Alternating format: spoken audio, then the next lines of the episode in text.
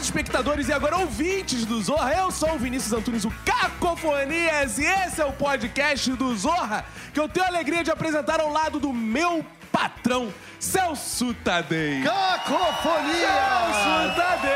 Eu já desisti desse negócio de patrão. Como sempre, uma subida honra estar aqui ao lado de tão ilustres participantes. Membros da mesa e convidado. O convidado de hoje é meu amigo. Ele não é meu amigo, mas eu sou amigo dele. Tenho uma intimidade total. O vejo todos os dias. Eu, como bom vagabundo, fico vendo o dia inteiro Sport TV. Ele fica horas no ar, né, cara? Ah, Porra, horas, Horas, eu fico lá de Ele ressaca. mora lá. Quando eu ficava de ressaca, eu ficava aqui vendo aquela coisa lá, porra, no Sport TV, vendo, discordando sempre. Meu companheiro, meu amigo. e aqui, pra receber esse amigo que ainda não foi revelado, é um amigo oculto até agora, Tata Lopes. Oiê, ouvintes maravilhosos, queridos, beijos, saudades. Saudade. Falando de quem, Tata? De todos que me mandam ouvintes, mensagens. que é sempre bom dizer que são seus irmãos, são seus... Meus amigos, queridos. E está ele também, Eu, eu. Wagner Pinto. Ah, Vinícius, o solteirão mais cobiçado da Tijuca e Sou eu. Vaguinho. Ah, e Tata Lopes. Tata, A solteirona, você ia falar isso? Não. Você rendeu frutos. A sua brilhante participação no podcast. Lembra que você falou? Ouvintes, mandem mensagens. Ah, É, é, é, rendeu frutos, às vezes de pessoas muito estranhas, esquisitas mesmo, digo, psicopatas. Não, nada, é. nada diferente dos seus ex-namorados. Nada, nada. Inclusive, tem uns que são até melhores, é o que eu continuo, inclusive, falando com as pessoas marcando dates. Ó, inclusive, enfim. psicopata chama a atenção. Vídeo Suzana von Richthofen, que tem muitas pretendentes, tudo isso. Ou seja, tem, um, tem algo senso... É nesse clima, Nesse de, clima de amistoso. bate-pop da Fox, né? Que tá parecendo aquela zona. Exato. E vamos apresentar o nosso convidado. Vamos estar aqui com a gente, ninguém mais, ninguém menos que Marcelo Barreto. Tudo bem, gente? Tudo bom. Eu preciso acompanhar esses decibéis ou posso. Não, você pode Porque, fazer por seu favor, ritmo. São duas horas na TV e duas horas no rádio usando a voz. todo É porque dia, aqui né? tem um problema, a gente faz uma coisa meio programa de esporte da CNT, sabe? Onde um xinga o outro. Aí vai, o Vasco é isso É, mesmo. exato, Aí é. bota o Eurico no ar, ressuscita o Eurico pra ele aparecer Eu, eu fiz algumas participações lendárias em alguns programas da CNT. É Momento do Esporte com Jonas Santana, que Jonas era fantástico. Santana! Napoleão Nascimento. Napoleão Nascimento, Era maravilhoso. E aí eu perguntei uma vez por que eles gritavam tanto. E eles falaram com toda a sinceridade do mundo. É porque a captação do microfone é ruim. O som é ruim da casa. Então pedem pra gente realmente, pô, falar muito alto. É maravilhoso. E né? eles paravam no meio do programa pra fazer um anúncio de igreja. com- Aí viu o pastor deles. Falou, a, a. Assembleia Central Em Gramacho. é, de Gramacho. é, é isso. Mas diferentemente tem de essa cultura você, esportiva. Não, aí, viu, viu, Não tão longe. diferentemente de vocês, Marcelo Barreto é um changeman. É. Ele tá sempre calmo. Cara, qual é o segredo de você, tantos malucos, falando de futebol, você mantém sempre a, a postura? Então, eu até falo, eu pe- perguntei sobre o tom de voz, porque eu falo baixo de manhã. Tem uma galera que fica me vendo de ressaca, né? Então a gente precisa pegar leve. Mas eu pego amizade fácil, tá? A gente, bom, a gente vira bom, amigo rapidinho. bom, sei não, cara. Não sei qual é o segredo. Um Acho- floral, um rivotril antes de entrar, não? Ah, um remedinho pra dormir de vez em quando. né? Ai, Mas Mas- todo jornalista, né, cara? Isso. Todo ser humano no século XXI tá chegando nesse ponto, né? Cara, uma coisa que eu queria te perguntar, Marcelo, é que assim, a gente tá num podcast e eu acho que tem tudo a ver com futebol, tanto que muitos podcasts de futebol estão surgindo aí, Sim. porque existe uma cultura do futebol e do rádio, cara. Você foi muito influenciado por essa cultura do rádio? Totalmente. Do futebol? Totalmente. Conta aí. Aliás, aliás, quando eu cheguei à Rádio Globo, eu fiz uma espécie de agradecimento, assim. Falei, cara, finalmente, acho que eu fechei um ciclo na minha carreira, né? Consegui trabalhar nesse veículo que, pra quem vai trabalhar com esporte, cara, principalmente quem é da minha idade, né? Talvez hoje esteja mudando, mas na minha idade. Hoje, eu acho que o cara chega pelo videogame e a narração que ele tem na cabeça dele é do Thiago Leifert, né? Na, na minha época era Valdir Amaral, Jorge Cury, né? Quando eu era bem pequenininho mesmo, tinha é, dificuldade de separar um do outro, quem era Valdir Amaral, quem era Jorge Cury. Eles diziam, fim de papo, Kleber Loureiro. Era, era o Kleber Leite e o Loureiro Neto. Eu achava que era uma pessoa só, Kleber Loureiro. Essas coisas todas se misturavam na minha cabeça e eu narrava jogo de botão, assim. Legal que você falou, o choque de geração. Meu filho jogava PES, né? FIFA, esses Aham. jogos de futebol. Um dos narradores, o antigo, era o Silvio Luiz. Também, aí o Silvio Luiz apareceu um dia na televisão, aí meu filho olhou assim e falou assim: esse velhinho é o Silvio Luiz? É o meu Silvio Luiz do jogo? Não combina, né? É, ele falou. Eu falei, é, filho. Ele, caraca, ele conhecia pelo jogo. Ele não sabia quem era, quantos anos. Teu filho consegue ficar 90 minutos na frente da televisão vendo Não, o jogo? Não, meu mas nem eu consegue, consigo cara. também, cara. Atualmente eu tô Não, fazendo abaixo assinado. mas você é Vasco, você, por questão de qualidade. É, é. Não, Eu sou futebol atual, vascaíno, nem tô não, falando é, do Vasco, é não, mas- verdade, é Eu verdade. acho que a Acho gente nem gente gosta de futebol, que a gente que é vascaíno. Se gostasse mesmo, era de outro time, cara. É, na a boa. gente Então Não, não, mas então vocês gostam muito. porque continuam- Exatamente, por isso Apesar- gostamos muito, apesar de tudo. Agora, a nova geração, cara, não- eu acho que eles têm esse problema da falta de controle sobre o evento, entendeu? 90 minutos acontecendo uma coisa que eu não tenho como determinar, não- na- acho que na cabeça dele não- não- deles não funciona. Meu filho sai, volta, pede pra eu chamar. Pai, se for gol, você me avisa. É, joga muito videogame, mas assim, parar na frente da televisão pra ver, eu falo, Pedro, é meu ganha-pão, cara. Esse negócio de ver jogo, entendeu? Ver programa, me ajuda aí. Tem que dar essa moral. Você, por causa dessa influência do rádio, assim, você se imaginava narrando jogos, acompanhando isso? Não, eu sempre tive a consciência de que não tenho voz pra isso, né? Ah, você não se imaginava narrador? Narrando. Eu me imaginava Eu narrava. futebol, Eu, gostava. narrava os meus jogos de Assim. botão. Mas assim, eu imaginar que um dia eu ia estar na cabine narrando um jogo de futebol, minha autocrítica não- nunca permitiu. Nem Mas hoje não criança. mudou um pouco essa coisa? Não tem mais Rádio aquele, não, né? aquele é, vozeirão, o, o, O R, Valdir né? Am- Amaral. Eu acho que rádio. Jorge eu tenho, eu tenho um amigo que fala uma coisa, talvez essa seja uma das que eu peça para cortar depois. Vamos ver como é, que vai, como é que vai soar. Porque assim, eu já disse uma vez que o, o que eu acho que tem de mais difícil no meu meio é narrar jogo de futebol. Narrador é, é, é o talento mais específico, mais especial que a gente tem. E eu tenho um amigo antropólogo, Everardo Rocha, que ele diz o seguinte: o narrador de futebol ele tem que parar nos 12 anos de idade, na idade mental de 12 anos. Ele é, eu acho que não vai precisar cortar, não, porque ele não quer dizer com isso que os caras são, pensam como crianças, mas eles têm que ver o jogo com emoção de criança. De criança, Ah, Né, legal. cara? Porque você tem que é lado poético da Você tem que ter um criança, né? entusiasmo, sabe? Você É. tem que, você, por exemplo, você pode até ter um deboche, coisa que o Milton Leite faz muito bem, né? Ele se diverte, ele brinca. O João Guilherme da Fox é outro que vai nessa linha. Mas mesmo quem narra mais sério, por exemplo, Luiz Roberto, Luiz Carlos Júnior, esses caras têm uma narração mais concentrada, mais focada no jogo, mas tem que ter a emoção de um menino na arquibancada do Maracanã. perfeito. Não, Entendeu? o próprio Galvão Bueno, quando O Galvão, tem uma piada, claro. o Kundela lá, com a galera vibrou quando tem uma brincadeira e tal. O futebol tá muito ligado ao humor, de certa Cara, forma. eles têm muito de apresentador de televisão. Eles se colocam no ponto de vista da, do- da dona de casa, do dono de casa que tá assistindo, fazer aquelas perguntas que eles estão carecas de saber, né? Mas eles fazem pro comentarista, pro, pro comentarista de arbitragem. Usam bordões. Usam bordões. Bordões. Pra, pra que Porque pensa bem, cara, né? você contar pra um cara que tá acontecendo uma coisa que ele tá vendo acontecer, né? Você precisa ser muito convincente pra fazer Sim. isso, cara. É um talento especial, é diferente. E não, e não é só isso, você tem que estar de olho em tudo que tá acontecendo em torno. Chamar comercial, chamar Isso comentário, aí, então, a chamar concentração é uma coisa bizarra. cara. repórter de campo. É impressionante, Bizarro. deve ser, né? Mas eu acho que é a própria essência do negócio, né? Fulano toca para Beltrano. Pô, tô vendo isso acontecer. Como é que você faz isso, ser, eu ouvir isso ser relevante pra mim? Sim, isso é Acho interessante. genial, eu acho que existe uma ligação forte de futebol com humor, ainda mais no Brasil, que tem essa cultura nacional. E aqui a gente é um podcast de humor, e a gente fala de humor e recebe atores de humor. Por isso que também a gente te chamou aqui, porque você já foi ator de humor. Não mete é. Você já foi. Cara, você já isso- foi ator de comédia. Isso foi uma tentativa de me livrar de uma coisa que me acompanhou a carreira inteira.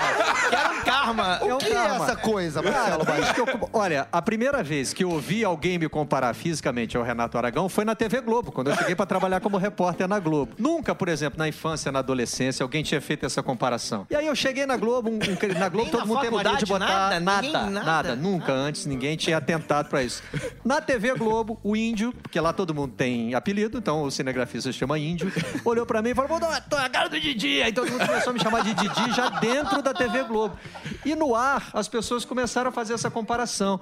E aí tem isso na internet toda hora, né? E, o- e o legal da internet é o seguinte: tem sempre alguém achando que é a primeira vez que teve essa grande sacada. Ih, acabei de descobrir. Não, e já, já recebi mensagens iradas me acusando de ser beneficiário de nepotismo. Porque meu pai me botou pra trabalhar. Para! Só pode ser porque é filho do Renato Aragão, o pai dele arrumou pra ele trabalhar aí. E eu falo, cara, meu pai é funcionário público. O, o- nome do filme é...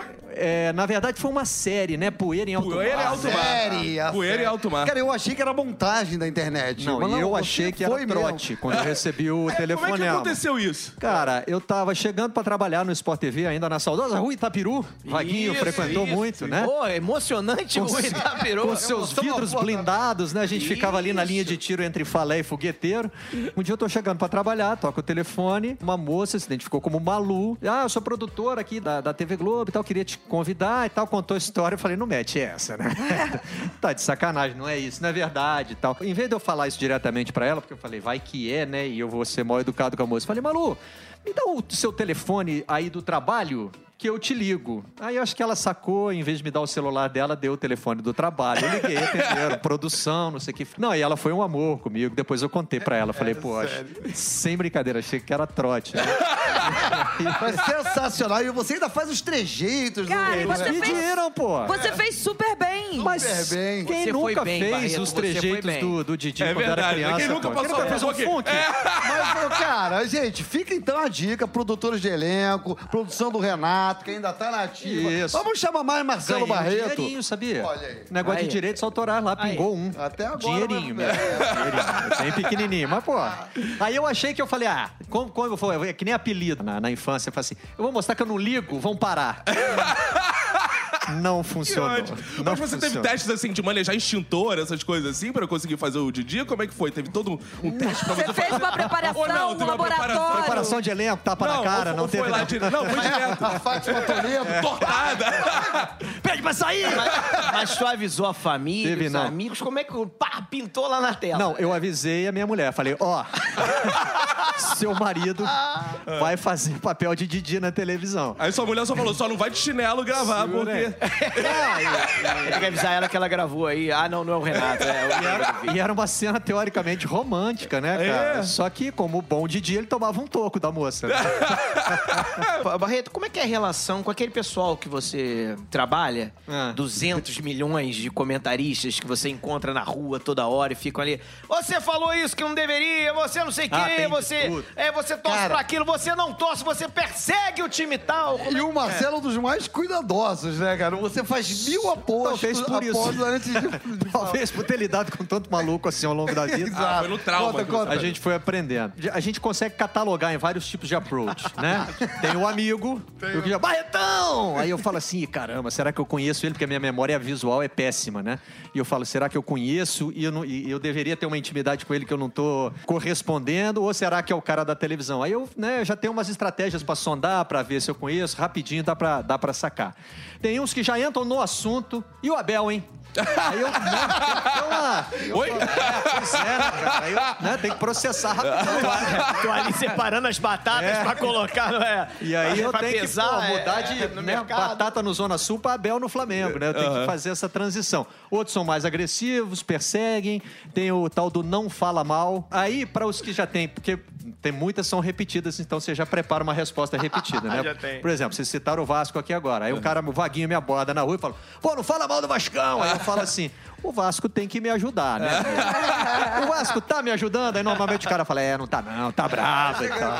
Eles mandam um recado aí, fala lá pro Rizek que não sei o quê. É, porque isso quando não me chamam de Rizek, porque rola também, né?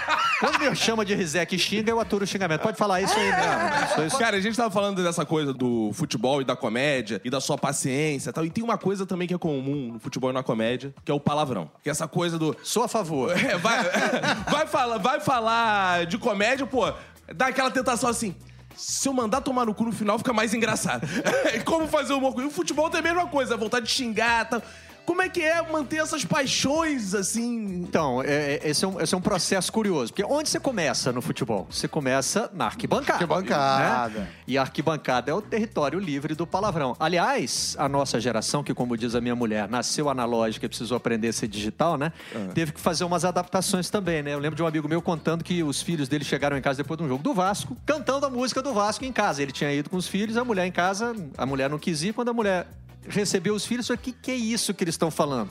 Aí o pai falou, já falei pra vocês que isso é só lá na. Aqui não pode, né? Tinha essa coisa meio, né? E aí no meio disso tinha homofobia, tinha racismo, Sim. tinha uma né? Muita coisa misturada que a gente não se dava conta. Falava, ah, é do futebol, cara, não é nada. E a gente teve que fazer essa reprogramação mental, né?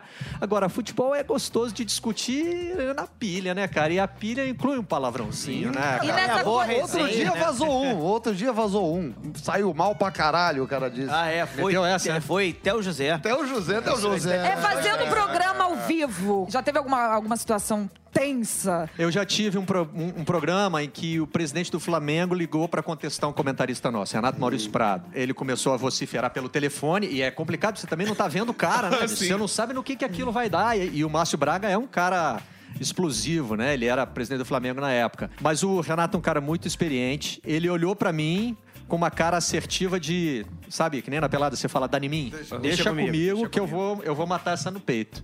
Mas ali, aí eu- pensando, ele tava, vai tomar no cu, vai Ama tomar no muito, cu, né? vai Não, tomar no Renato, cu. O Renato, O Renato- vai pro pau também, ele, Ah. ele não foge, mas ele tem toda a noção do que é o espaço da televisão. Sim. Então ali ele foi super cavalheiro, super elegante. Eu tinha, eu tinha um código que era assim, a gente tinha um textinho pronto, era a única coisa que a gente lia no TP, no teleprompter, o resto era tudo de improviso. Era o textinho de ir pro intervalo, que começava assim, às duas da tarde, Kleber Machado apresenta o, o Arena Sport TV. E aí eu ficava olhando aquela discussão, de vez em quando saiu uma coisa assim muito louca. Podia não ser palavrão, mas de vez em quando o nego dava uma viajada assim gigante. Eu falava, meu Deus do céu, o que, que eu faço agora? Aí eu olhava para essa câmera e dizia, às duas da tarde, Kleber Machado apresenta, vamos pro intervalo. E pronto. Depois que voltar, ninguém lembra mais. Resolvido. Mas nessa hora, o ponto e os bastidores ficam um desespero total? Fica. Porque vocês ficam com aquela cara meio de paisagem, assim. A gente não fica imaginando que tá em volta, né? Não, ficam muito desesperados e ficam principalmente desesperados com o tempo. Eu tenho uma característica, esse mesmo amigo que eu já citei aqui antes, o Everardo, eu levei ele num programa meu e falei assim: Marcelo, você olha pra gente com uma cara de quem realmente tá interessado no que a gente fala. Então dá vontade de falar. Eu realmente tenho esse interesse pelo que as pessoas falam e às vezes eu me perco no papo, né?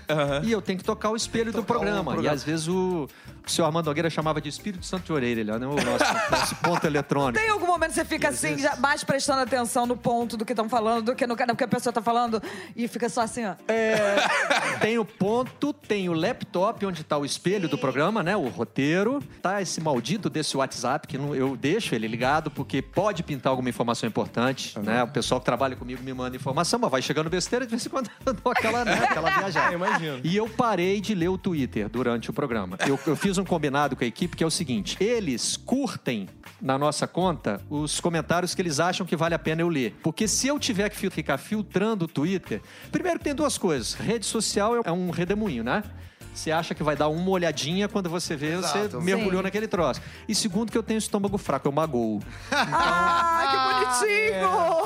Aí os caras começam seu isso, seu aquilo, vai pra esse lugar, vai pra outro. Eu, aí eu fico, não, gente, pô, peraí, cara. sou legal, Eu cara, sou legal, pô. E deve ter essa coisa assim, o torcedor de futebol é muito engraçadinho, né? Fica ter os cu cabeludo que mandam pra você. Direto. Teve a época que era isso É, direto. Paula, Paula dentro. Paula dentro. Paulo Latejando. Outro dia o Rodrigo Rodrigues me falou que já entregou um prêmio pra um cara desse. Era assim, prêmio de melhor tweet do dia e tal. Aí, aí eu, eu lá no começo, quando eu, quando eu mesmo aqui procurava, chegava um desse, eu falava assim, ô Paula, manda um abraço pro Cuca. Sem dizer o sobrenome, tá? Marcelo, no nosso mundo aqui, a gente fala basicamente de comédia, de esquete, 24 horas. Nós somos os doentes mentais. Vocês do esporte são parecidos, assim? Vocês saem da, da- depois de falar o dia do- é, inteiro. Você, você usou uma expressão, é doentio mesmo, cara. Não, É sério, entre os amigos, Sabe você- eu, eu, eu tô ficando velho, eu acho que eu tô começando a parar com isso, mas eu já fui gestor de estagiários, era uma das minhas funções no Sport TV. E aí vinham uns caras assim pra entrevista.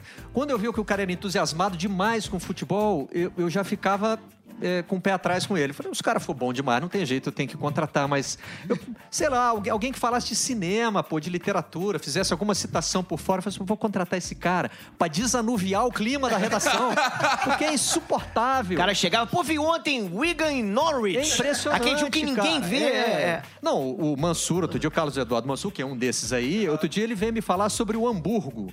Eu falei, ô Mansur, mas se não me engano, o Hamburgo tá na segunda divisão do campeonato alemão. Ele falou, eu sei, eu achei um site que transmite. Eu soube que o técnico lá tem um trabalho assim. Falei, cara, não dá, não dá pra viver assim, Não dá, não. entendeu? Como é que tá a relação dele em casa, assim, família? Ele tem, ele teve- mas ele já contou isso pra gente. É. Ele tem um acordo. Ele conseguiu chegar lá num, num- no arranjo doméstico com a mulher dele. É tipo um relacionamento aberto, só que Ele com futebol. Deve ser assinado, sabe? Que nem, que nem Big Bang Theory, que tem o roommate agreement. né? Ele assina. Eu acho que rola isso lá. Você é daqueles que guarda datas e nomes e escalações? Cada vez menos. Né? Tô ficando velho também, né? As antigas você lembra todas. Muito mais. Igual o samba enredo. Eu gosto de carnaval. Eu sei todos os samba enredo dos anos 80, comecinho dos anos 90. Os desse século, acho que eu não sei mais nenhum. Ó, A, a tem- memória vai acabando, né? Vai, Já com o só tempo a não tem antiga. E jeito. eu acho que tem uma memória meio afetiva também. Exato. Tem Ah, também. tem Mas tem uma coisa do HD também que tem que dar uma limpada e. Não, e conforme o tempo vai passando, dá a impressão que você já viu isso. As primeiras vezes que você vê, pô, tem você- gols que você fala, cara, que gol é esse? Depois É. você já viu É, e já não é tão marcante. E os né? antigos- Mais difícil de E registrar. os né? antigos vão ficando melhores também, né? Vão, uma Cara, vez, uma vez o, o Sérgio Noronha fez um comentário lindo. Aliás, ele tá morando agora no Retiro dos Artistas, né? Foi nosso companheiro no Redação Sport Ah, sim, TV. claro. E ele já tava, sei lá, acho que com mais de 80 nessa época, mas, pô, super ativo, lúcido e tal.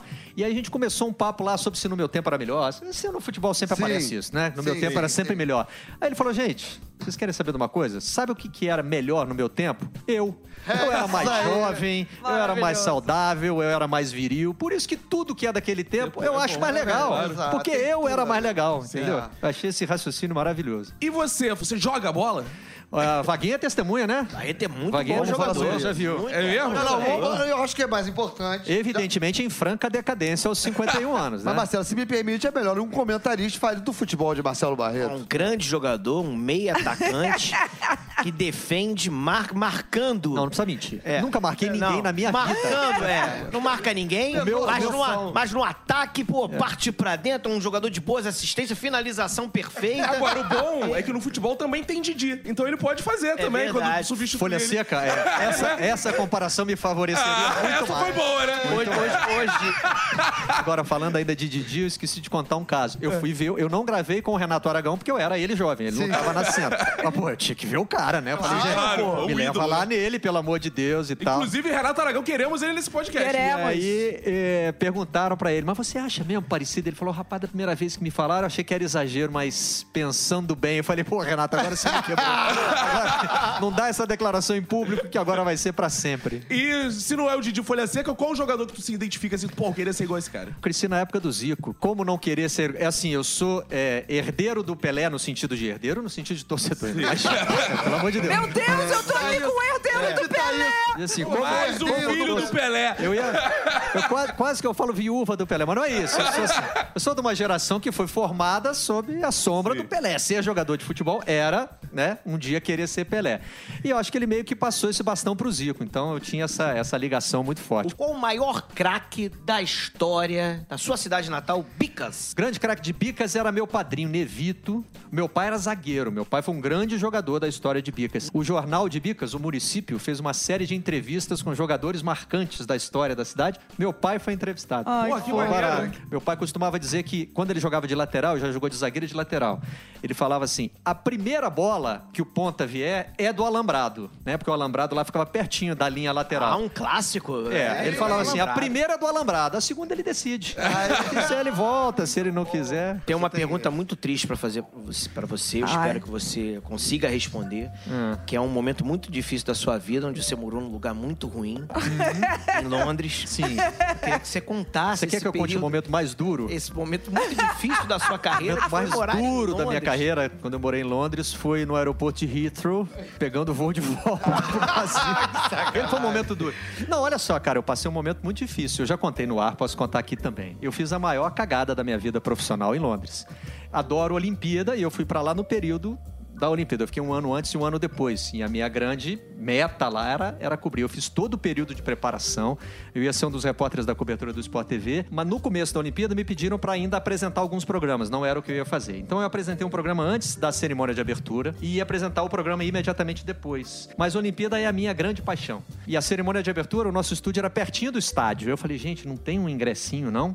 Aí me disseram, não, tem um ingresso aqui sobrando, pode ir lá. E aí eu fui, e eu sabia mais ou menos a hora em que eu tinha que voltar, mas eu falei, pô, mas aí depois disso aqui, eu tinha visto o ensaio da cerimônia de abertura, vai ter aquilo, vai ter não sei o quê. Eu falei, vamos fazer o seguinte, eu sacrifico o Paul McCartney, que era o show que tinha depois.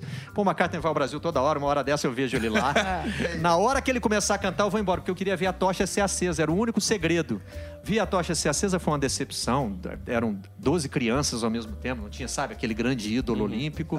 Paul McCartney cantou duas músicas e encerrou o show, cara. E eu não tinha conseguido sair do estádio ainda. Caceta. Fiquei nervoso, me perdi, não cheguei. E aí? Aí eu tive que ser substituído no ar. Isso, e o que acontece? E aí eu tomei um belo de um gancho, né?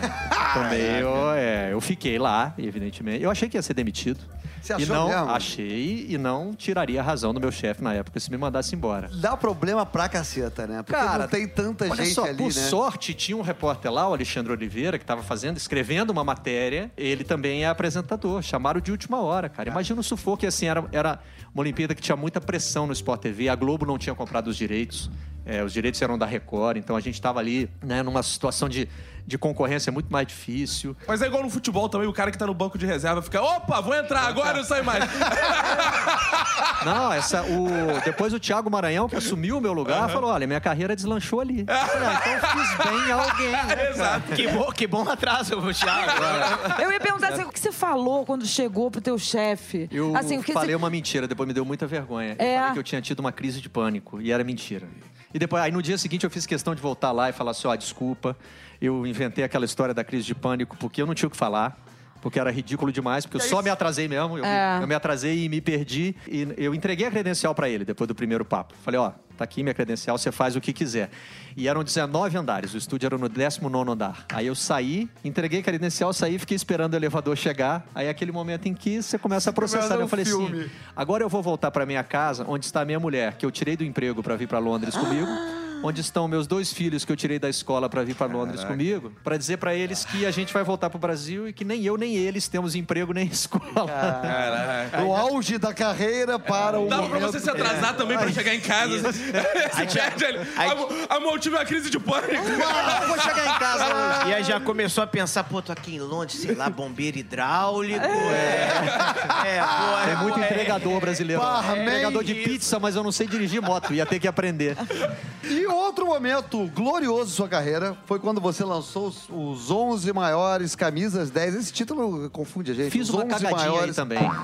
Ah, Me arrependo mesmo, até hoje, cara. Você tá bom Pô, eu não botei a Marta na lista, cara. Olha que vacilo. Olha, cara. E eu tive problema de achar Você o falou isso décimo na frente primeiro. da Tata Lopes, é outra cagada. Sim, E a- mesmo. as vésperas do Mundial Feminino. Tem que, né, dar a chibatada. É verdade, tem Errei mesmo. feio, errei rude, cara. Mas quem faz é... É porque ele tá pensando em lançar uma versão agora só com camisas 10 femininas também. Então teve essa primeira versão e agora vai ser. Pra quem não conhece, é uma série muito legal que vários jornalistas escolhiam ah, os Isso. 11 melhores laterais. Volante. Volante. E no- e no meu caso- foi o Garambone, né? o- Volante foi o Garambone, é. Garambone. Isso. E no meu caso foi divertido porque é o seguinte, não existe a posição camisa 10, Uhum. né? E aí eu faço o prefácio, prefácio não, a abertura, o prefácio quem escreveu foi o Zico. Eu, porque eu achava que o Pelé era o concurso, então o primeiro da lista seria o Zico, pedi pra ele, né? Ah, você É, fez essa, essa jogada. É, você tinha que selecionar os 10. Aí eu expliquei na abertura do livro como é que foi o meu, meu critério. Eu Falei, olha só, não existe a posição camisa 10 e tem jogador que não é da posição que a gente idealiza como a do camisa 10, que usa o número 10. Um caso clássico, Roberto Dinamite no Vasco. Eu falei, olha, vai ter um livro de centroavante. O Roberto Dinamite não pode estar fora do livro dos maiores centroavantes do futebol brasileiro, que é o que ele é. É uma posição específica. Então eu falei, olha, o camisa 10 para mim. Aí fiz umas explicações táticas lá, colei umas coisas do PVC, fui lá, né, procurar para explicar que no Brasil quando mudou do 4-2-4 pro 4-3-3, sobrou um cara ali que era o que jogava mais perto do ataque. Por exemplo, o Pelé era num 4-2-4. Tinha o centroavante, o Vavá, e ele era o outro atacante além dos dois pontas, né? No 4-3-3, esse cara às vezes era o meia esquerda, às vezes era o meia direita. Foi divertido fazer isso, esse processo todo. Então eu escolhi uns caras que não eram assim bem da posição, por exemplo, Zizinho, que é de antes do, do 4-2-4, Kaká, que é de uma geração nova que jogava num 4-4-2. Eu tô falando muito númerozinho assim, mas enfim, é, Sim, a quem gente tá acompanha que futebol tá entendendo é, tudo. É, eu tô pensando só em bloco de carnaval aqui, Acompanha futebol, vai ter 442. Linha de ônibus. mas é tá. Linha de É, ônibus. pra entender que foi uma posição que foi mudando de acordo com a forma de montar o time, né? Mas que sempre teve a mística, né? De, de usar a camisa 10 de ser o principal jogador do time, né? Ele não era necessariamente o goleador e nem era necessariamente o armador, era algo entre um e outro. Aí fui escolhendo alguns A caras. posição é bonita, né? Eu acho que tem, cara, e ela tá muito identificada ao imaginário do futebol brasileiro. Sim. Você pensa na seleção brasileira, você imagina uma camisa amarela com o número 10. Mas tem algum que foi camisa 10 que você fala assim, ah, não, gente, pô, esse daí não merece Vários! 10. Então, teve uma assim que a minha última escolha, que poderia ter sido a Marta, foi o Neto. Que hoje virou um super personagem da televisão, Exato, né? exato. E eu tava pensando nele e no Alex, que jogou pelo Palmeiras. Tecnicamente, muita gente acha o Alex melhor do que o Neto e me fez essa cobrança. Você não botou o Alex, botou o Neto? Falei, ó, a lista tem que fechar alguma hora, né? Cara, e eu um dia encontrei o Neto num jogo da seleção, ele ia comentar pela Band, e eu falei, Neto, tem uma dúvida aqui, quero que você me ajude. Estou escrevendo um livro sobre os 11 melhores camisas 10 do futebol brasileiro. Maiores, aliás, né? Não é melhores, é maiores. Aí eu falei, tô pensando em botar você na lista. Você acha que merece? Aí ele parou, pensou, falou com aquele sotaque caipira dele, Marcelo.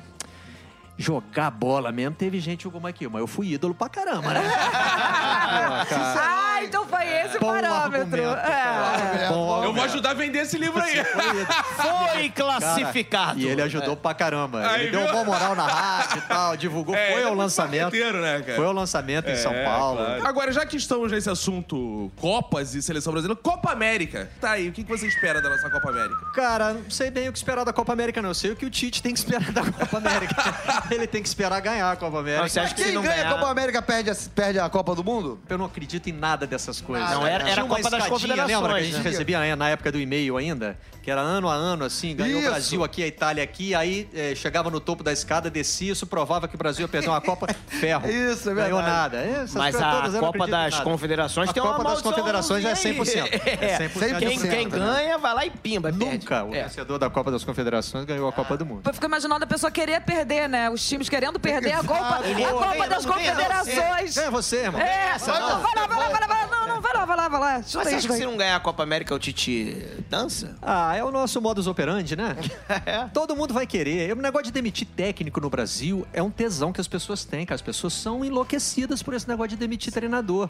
Eu falo que tem um círculo vicioso da demissão do treinador. Porque assim, o jogador quer, né? Porque já tá de saco cheio daquele professor, né? Quando ele for demitido, a culpa deixa de ser minha. E outra, O- tem 11 que estão satisfeitos e tem uns 20 que estão insatisfeitos. Então, Exatamente. derrubar, Querendo derrubar o cara. Então, é. tô- o torcedor adora, porque ele acha que tá mandando no time. Fora! Burro, não sei o que. O cara cai, o cara fala, pô, Claro, né, tem moral. cara, Viu, meu irmão. Demitir. O, o dirigente é outro que também fala assim, ó, fiz o que vocês pediram. Fala pros jogadores e pros torcedores. Treinador também gosta, né, gente? Só quem não gosta é o demitido. Os outros são todos de olho na vaga. Dependendo da né? situação, até o demitido gosta. Jornalista gosta também, que tem Jornalista tem notícia antes, durante e depois da demissão. Então, pra nós também. Todo mundo Ah, fica feliz. Demitir treinador é uma coisa assim. A gente às vezes fica. De onde surge, né?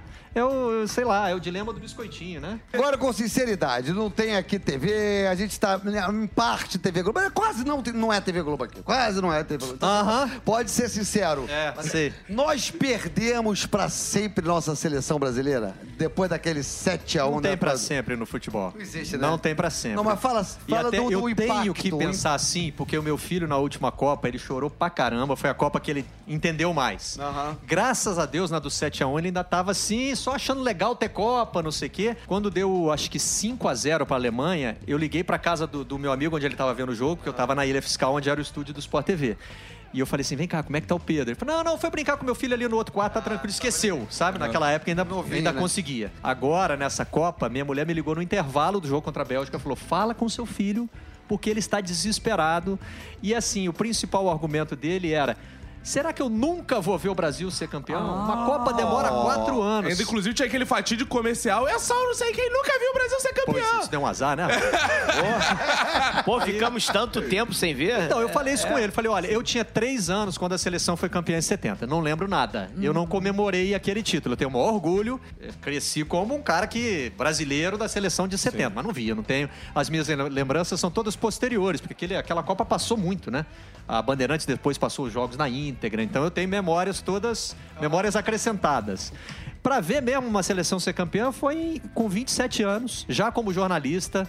trabalhando, pulei no colo de um amigo meu pra comemorar, dei um tapa assim, era lá no Globo, tinha uma divisória na salinha onde a gente assistia os jogos que eu que fazia o texto do jogo. A divisória caiu, foi um vexame. Nessa Falei, hora a gente a entra. É esperar, cara." tetra! É tetra! Mas quer dizer, com 27 anos que você viu o Brasil ganhar a primeira. Você Que eu não, vi mesmo, assim, que eu curti. você não tá entendeu? dando a menor esperança pro teu filho, né, coitado? Eu falei, Tipo, olha, eu esperei 27, cara. Você só esperou 12 por enquanto. Bom, pra você tá mole, tá fácil, é. Isso do 7x1 é uma coisa interessante, né? Porque se a gente for notar, tem tempo já que aconteceu o 7x1. 7x1 foi uma espécie do nosso 11 de setembro no futebol. Ele mudou a conjuntura geopolítica futebolística Você sabe brasileira. que tem gente que fala isso a sério da Copa É. de 50? Tem gente que escreveu sobre isso, que o Brasil não tem uma guerra civil, não tem o... Sabe, o que, o que faz o Brasil se consolidar como sociedade é a É decepção de chorar perder junto a essa derrota. casa. E o 7x1 tem um Né? pouco isso, né? Nós somos O mais 7 a irmãos que 1. todos choramos juntos a, a morte. O 7x1 só tem uma característica um pouco diferente. É. A gente riu dele, né? É verdade. Eu. Tinha meme Porque- no intervalo, Por cara. que, que che- chega um momento que assim, você não tem o que fazer a não ser rir desse ridículo? E foi eu, eu e foi, acho que isso que aconteceu. Ó, eu outro dia recebi um meme de virou passeio aqui do porque eu sou torcedor do Arsenal na Inglaterra. sim. Aliás, tadinho do meu filho, fiz ele torcer pelo Arsenal também. Ele chorou de novo essa semana, cara. Mas aquele 7x1 fez até Marcelo Barreto perder a compostura. Ali, ali você tava irritado. Ali não teve jeito. Ali não Irritado, teve eu como tava- fazer aposta. Eu tava meio perplexo, sabia? Foi a única vez assim que esportivamente eu comecei um programa e não sabia o que falar. Assim, começou o programa. E aí? Aí eu falava, gente, olha, sei lá, cara. Vamos falar desse jogo aí, mas não sei direito. Falar o quê, que né, cara? né? Aí depois, infelizmente, a outra vez nem cabe no programa tão alegre assim. A outra E a cobertura na Rússia, cara? foi maravilhosa, cara. Assim, é bem melhor do que a gente, do que a gente esperava. Eu esperava um, um- porque tem um cenário hoje de concorrência muito maior do que já existiu, né? E a gente foi escalado para trabalhar de madrugada, né? Vai ser pesado, vai ser duro e tal, mas a gente lidou bem com isso. A estrutura foi maravilhosa. O programa foi um sucesso. Você tem aquela cidade enorme para conhecer, pô, cheia de história, e, enfim. E eu, eu tinha isso também. Eu botava o despertador para meio-dia. Eu dormia por volta de 5 da manhã, meio-dia, eu botava o despertador, porque senão você tá cansado, você dorme direto, né? E aí a gente tinha um passe livre de metrô, emburacava no metrô e ia conhecer a cidade. Fiz uma listinha Aí não teve e fui crise de ticando. pânico nenhum, não precisou ter, não. né? Não, não, não. Digamos que eu aprendi essa lição. Estamos chegando ao final de mais um episódio. É sensacional, um episódio futebolístico. né? Tata Lopes. Temos um bom clube de futebol em Magé? Temos o Magense Futebol Clube, Magense. o Andorinhas Futebol Clube, temos o. Esqueci o outro. O outro. Três. Tem mais de três, eu Que acho. isso? Tem, Então, cara. mas- Magé é porque ninguém reconhece o valor daquela cidade. Magé é uma Sou grato-. Sou grato ao Magé. Já emplaquei meu carro lá. Era o único lugar que tinha vaga. Tive que ir lá emplacar o carro. Tem aquela revisão E anual. não esqueçamos que é terra de Garrincha. Não, não, não. Não, Pau não. Grande fica em Magé, gente. Ignorante! Viu? É porque o negócio de pau grande eu, eu não entendo. É, eu não sei nem o que, que é O isso. Vaguinho não sabe onde fica o pau grande, Ah, né? é? Eu não sei o que, que é isso. Geralmente o Vaguinho acha que fica atrás. Sua mãe acha isso também. É. Seu filho da puta! Essa é hora de acabar. Agora acabou mesmo. Enfim. Duas da tarde, Cléber Machado apresenta. Enfim, é, agradecer muito a presença do Marcelo. Eu que não entendo muito de futebol, não à toa sou vascaína. Mesmo, eu tô aprendendo muito, aprendi muito com você hoje, Marcelo. Poxa, muito obrigada, muito obrigada mesmo. É, agradecer aos nossos ouvintes e dizer minhas redes sociais é Twitter Super Tata Lopes e Instagram Tata Lopes Gostosa. Tata Lopes gostosa. Aí, falando da Tata Lopes gostosa, vamos pra ele, Wagner Pinto gostoso no Instagram. É, o Vaguinho Pinto é gostoso. Vaguinho! Mas, enfim, agradecer o Barreto, que é um cara, pô, muito bacana. Trabalhamos juntos várias vezes. É um cara, um baita de um jornalista, porque tá, virou uma modinha agora. Essas mesas redondas, você tem que gritar desesperadamente. O cara parece que vai brigar. Eu um acho que eu vou tentar uma e vaga tal. nisso. Não, É, é. E, e o Barreto elegante no seu tom exato. de voz, a sua voz de picas, ali tranquilo, fica ali e mostra que você, pra fazer um bom programa, um programa interessante, não precisa ficar gritando nem sair na porrada com ninguém. Escutou, né? Bonito, viu? Bonito. Vinícius. Não é igual a gente aqui não, Isso, Vaguinho. isso. Seu merda. Vindo de um cara que ficou 13 anos no rock bola, no pop bola, gritando e saindo no tapa com todo Vou mundo. dar um jeito de levar ele de volta pra Rádio Globo. Ma- Marcelo Barreto joga bicas de futebol. Celso Tadei, meu patrão. Seu beijo pros ouvintes. Ora, mil Muito bom, Marcelão, foi muito legal. Tô muito feliz da nossa audiência certamente ter subido e temos arrasado com a audiência de hoje do Sport TV e do, e do Pop Bola, aquele concorrente. Aquele concorrente. Alexandre Araújo, temos aqui Vaguinho vale e Marcelo nada. Barreto. Olha aí, nós estamos bem, rapaz. Chupa! Obrigado. Marcelo Valeu. Barreto, esse é aquele momento que você diz que adorou participar do podcast. Adorei um mesmo. Ah, obrigado. Manda um beijo aí pros nossos ouvintes, sua despedida. Um beijo para os nossos ouvintes e a minha despedida. É, obrigado, Marcelo Barreto. Não estou no Instagram, não estou no Twitter. Mas está na TV. Estou na TV, no rádio e no jornal. Boa. A última que afundar das mídias tradicionais, estarei pendurado nela. Maravilhoso. Obrigado mesmo, Marcelo Barreto. Valeu. Obrigado, ouvinte, pela sua audiência. Esse foi nosso episódio de hoje. Beijos. Tchau.